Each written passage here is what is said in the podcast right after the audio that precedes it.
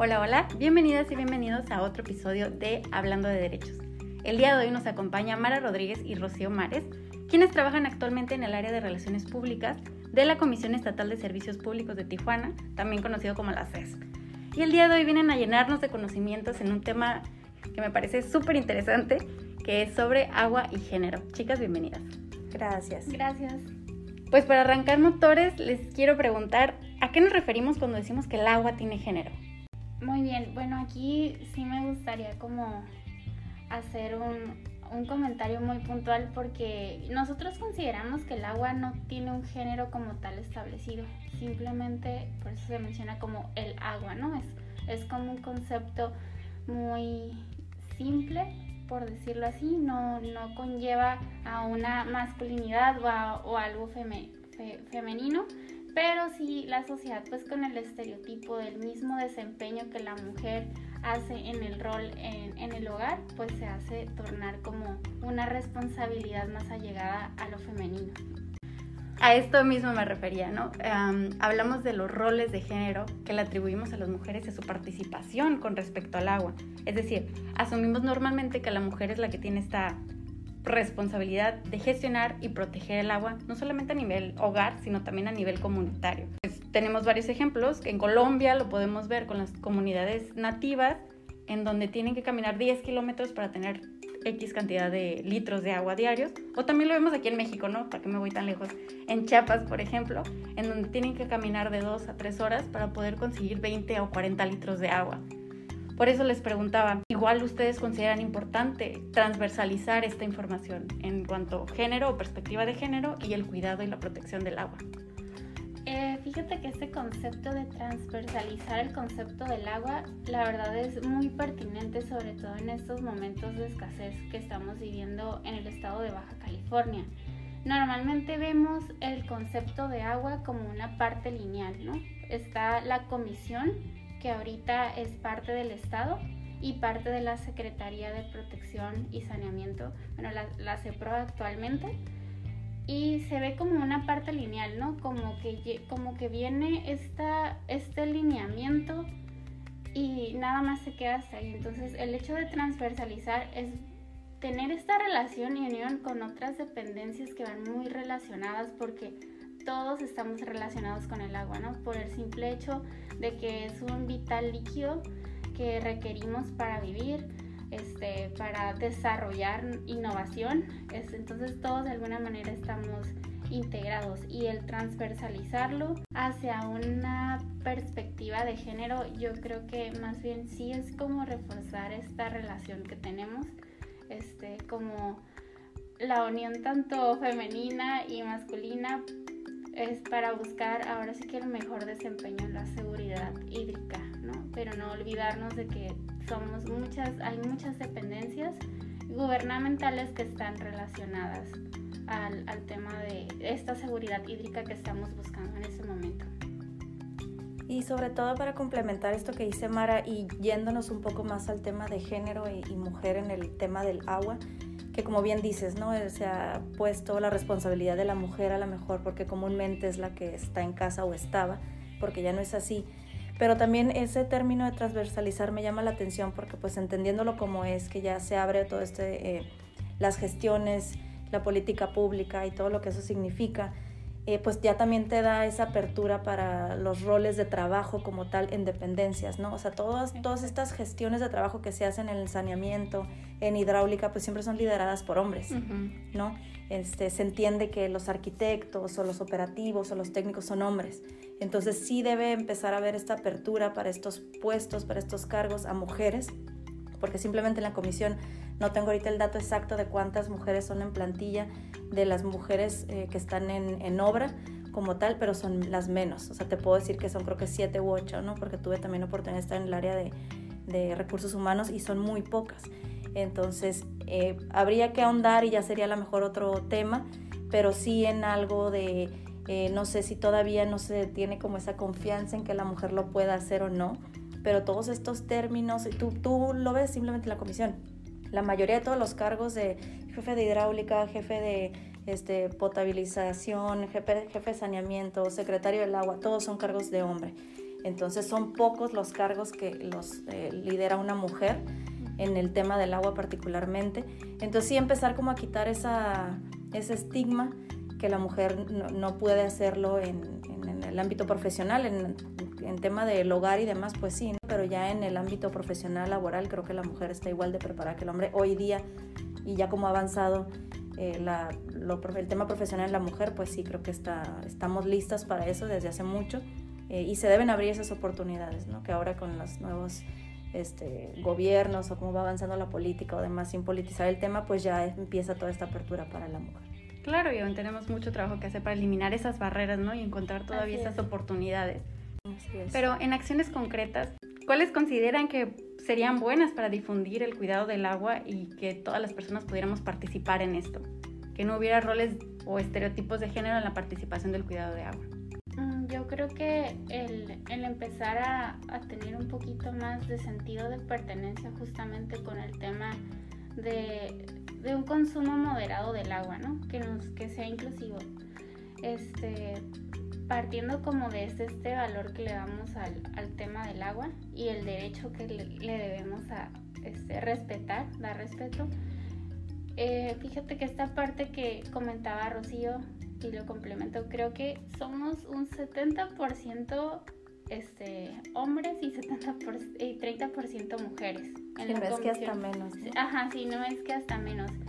Pero creo que el mismo desempeño que se nos ha reconocido a las mujeres, creo que puede ser ese impulso, ¿no? Para empezarnos a integrar con esta, este desarrollo sobre cultura del agua y fomento a la cultura del agua. En el caso, por ejemplo, del programa que tenemos en la Comisión de Cultura del Agua, la mayoría somos mujeres. Ahí podría decirte que en su gran mayoría las que se participamos en este programa educativo somos mujeres. También no estuviera interesante poder equilibrarlo, ¿no? O sea, también donde queda esta parte masculina, ¿no? Porque también se, se deja casi en su totalidad que la mujer lleva esta educación. Retomando la parte que mencionaste de los derechos del agua, ¿cómo podemos proteger los derechos del agua si hay carencia de este recurso? Ah, justamente es lo que hemos estado visualizando ahora con esta situación que hemos vivido con, con la pandemia. El recurso, la seguridad en recurso hídrico se ha visto afectada, ¿no? Número uno por la, la, el crecimiento exponencial que hemos tenido en la ciudad de Tijuana y Rosarito y en general en Baja California.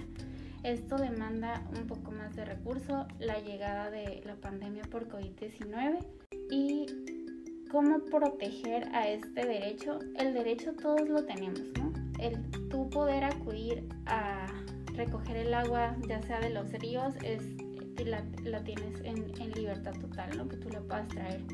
La confianza que hay en la comisión, este, que es la que te provee de agua, también pues como como derecho de obtenerla, pero también nosotros como ciudadanos es tener esta responsabilidad de, de poder proveer a esta comisión porque es la que gestiona, ¿no? Cómo, cómo traerla a la ciudad porque no es fácil.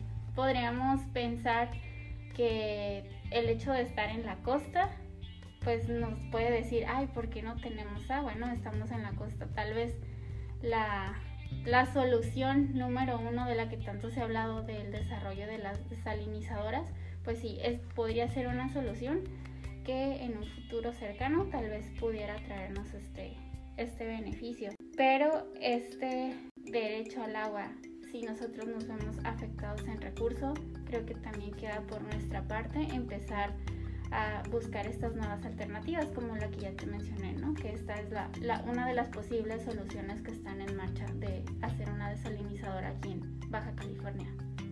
Qué cool. Y Mara dijo algo que es clave, eh, la responsabilidad. Todo derecho, y ustedes en la comisión lo saben, todo derecho conlleva una responsabilidad, ¿no? No puedes tú exigir algo si tú no participas de alguna u otra manera, una responsabilidad, una obligación. Entonces, hasta el día que como comunidad, como seres humanos, no entendamos eh, el esfuerzo que, representa el que tú puedas abrir una llave eh, de agua en tu casa, el que tú puedas tomar un vaso con agua potable, el día que, no el día que logremos entender cómo es todo ese trayecto que se hace, el, el esfuerzo humano, económico, físico, de maquinarias, o sea, si el día que podamos entender todo esto, porque lamentablemente no lo conocemos, ¿no? Y es algo que estamos luchando constantemente de, poder difundirlo, promocionarlo, decirle a la gente y que entiendan. Es muy fácil decir o desestimar el trabajo que hace un organismo como es la comisión, eh, no tenemos agua, ¿y por qué no hay agua? Y bueno, pues están haciendo esfuerzos, muchas veces hay fugas, hay taponamientos de tuberías que son consecuencia de qué? Son consecuencia de la grasa, eh, que ahí traemos el programa este de, toda la grasa que sale de los restaurantes del mismo, de las mismas casas, ¿no? Es muy fácil tirar lo que cocinas del sartén, lo tiras. Y ese poquito mucho grasa pues va tapando hasta que llega un punto que explotan las tuberías, se tapan y entonces pues tienen que cerrar la llave para poder arreglar esas fugas y pues ahí es donde la gente se va quedando sin agua. Pero, pero yo creo que eh, sí, hasta yo te puedo decir, desde que estoy ahí trabajando en el agua, pues te das cuenta de lo que significa, ¿no? El esfuerzo y ya obviamente valoras todo eso.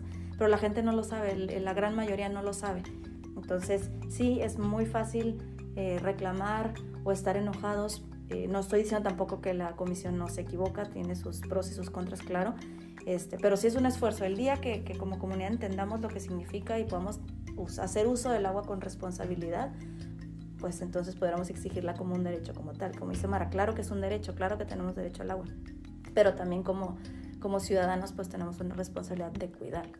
Claro, y en esta responsabilidad creo que también de educarnos o hacer una crítica desde el pensamiento crítico, vaya, no nada más atacar por atacar.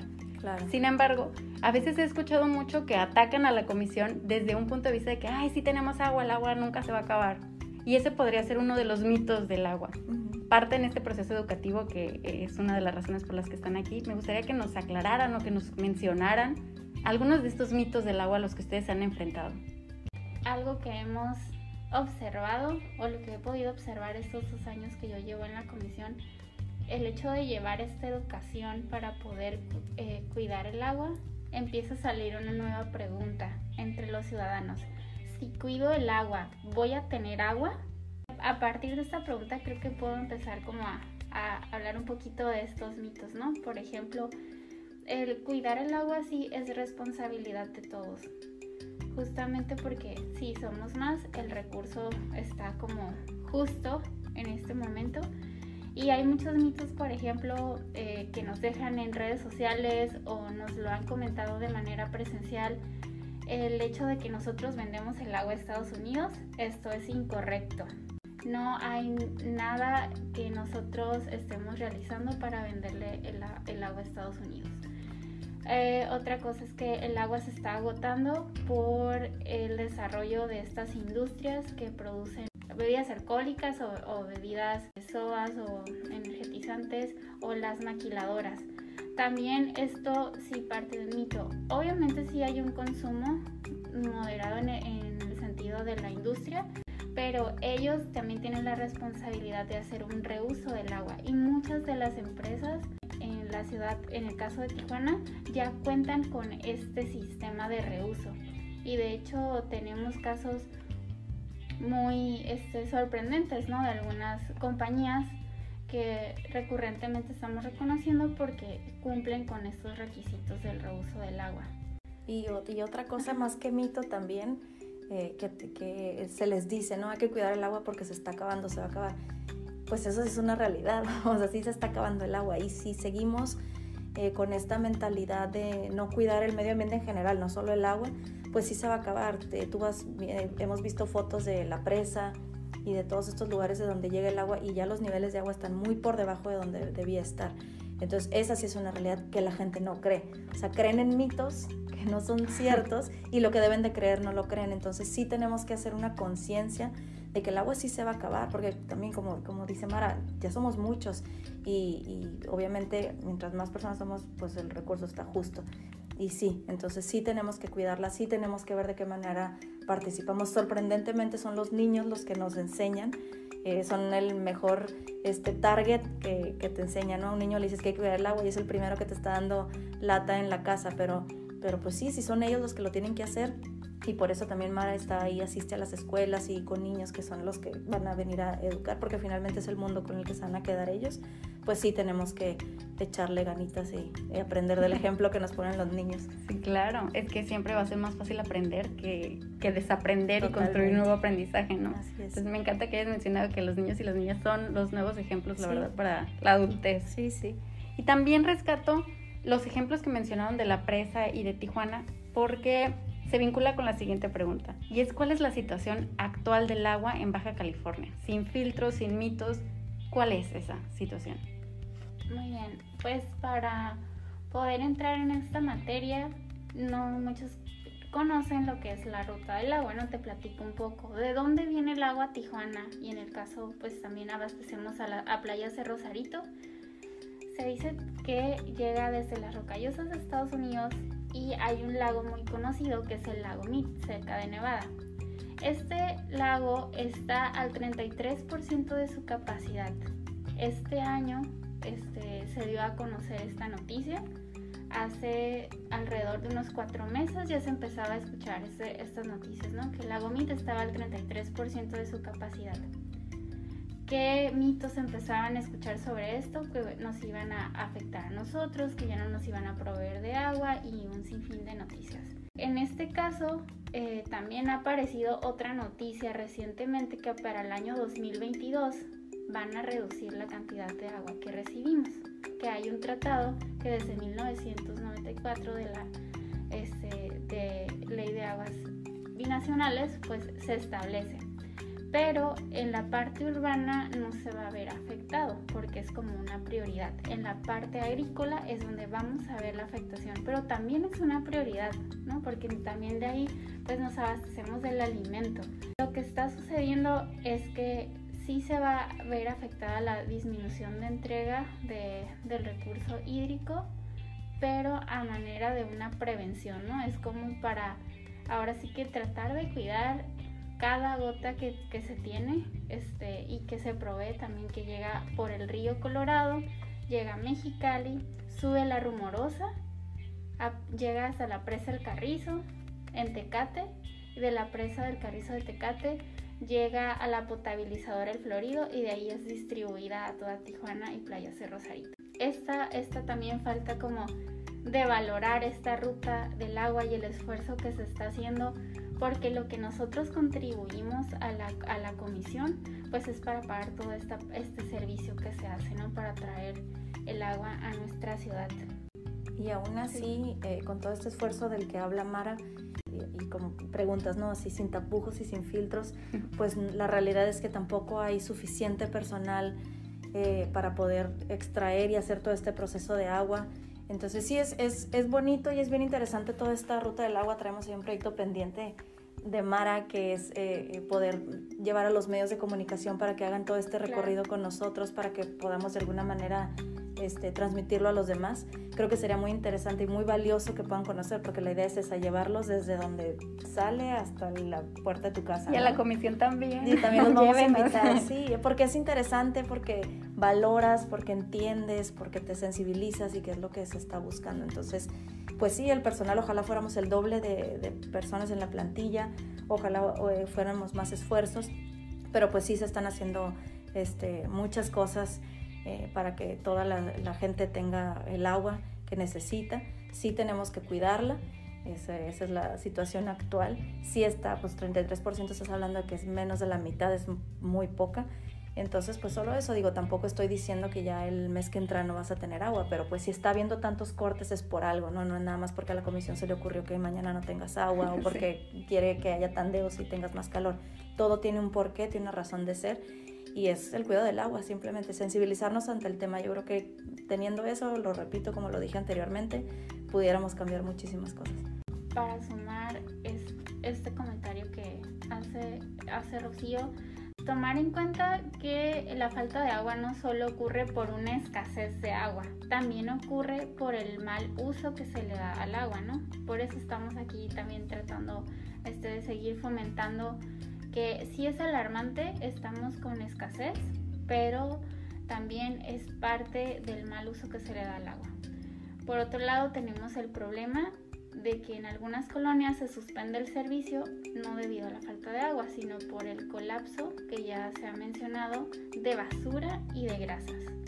Este es un problema que ha estado en crecimiento desde, desde que ha llegado la, la contingencia, porque la mayoría de nosotros estuvimos un tiempo en casa, se utilizó más agua, se utilizó más el baño, entonces hay un mal uso de que el retrete del baño es un bote de basura cuando no lo es.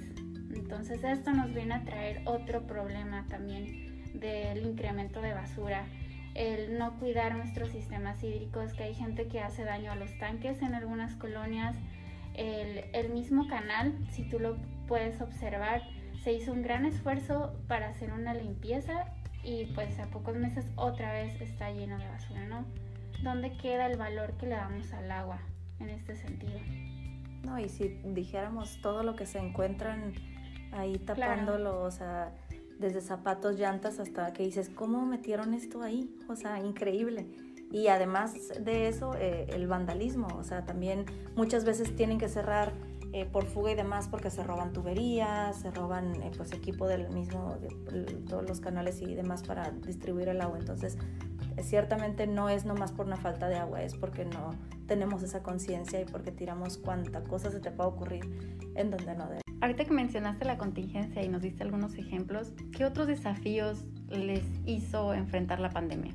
Creo que el tema más importante porque fue muy, fue muy escuchado y que también estuvo en nuestra responsabilidad fue el tema de que se incrementó el uso de agua en casa por el lavado de manos, por este, usar más duchas, ¿no? Para aquellas personas que llegaban y se bañaban después de esas jornadas, aquellas personas que sí estaban en contacto, pues empezó a aumentar eh, en este sentido la, y empezó a aumentar la tarifa, ¿no? Entonces muchas personas empezaron a notar que su recibo llegaba más alto cuando también faltó esta parte de conciencia de que también estábamos en casa, se utilizaba más el baño y el más, el más uso, ¿no? Este lavado de platos o los niños jugaban tal vez con la manguera cuando debemos evitar ese tipo de acciones. Creo que fue una, una de las causas más notorias en la, en la comisión en el sentido de la, de la seguridad hídrica, ¿no? ¿Por qué? Porque hubo más uso había más desabasto en tanques. Esto quiere decir, por ejemplo, a veces cuando hay una colonia que no tiene agua y se avisa previamente que se va a tener que hacer la suspensión de servicio, el llenar un tanque lleva hasta 72 horas. ¿Qué sucede cuando se le avisa previamente a, a cierta colonia? ¿no? Se va a ir el agua de tal fecha a tal fecha. Las personas empiezan a abastecer de agua demasiado. Empiezan a lavar, empiezan a, llenar este, ciertos tambos este, de agua y ¿qué pasa? El tanque Lo vacían. Se, se queda en desabasto total.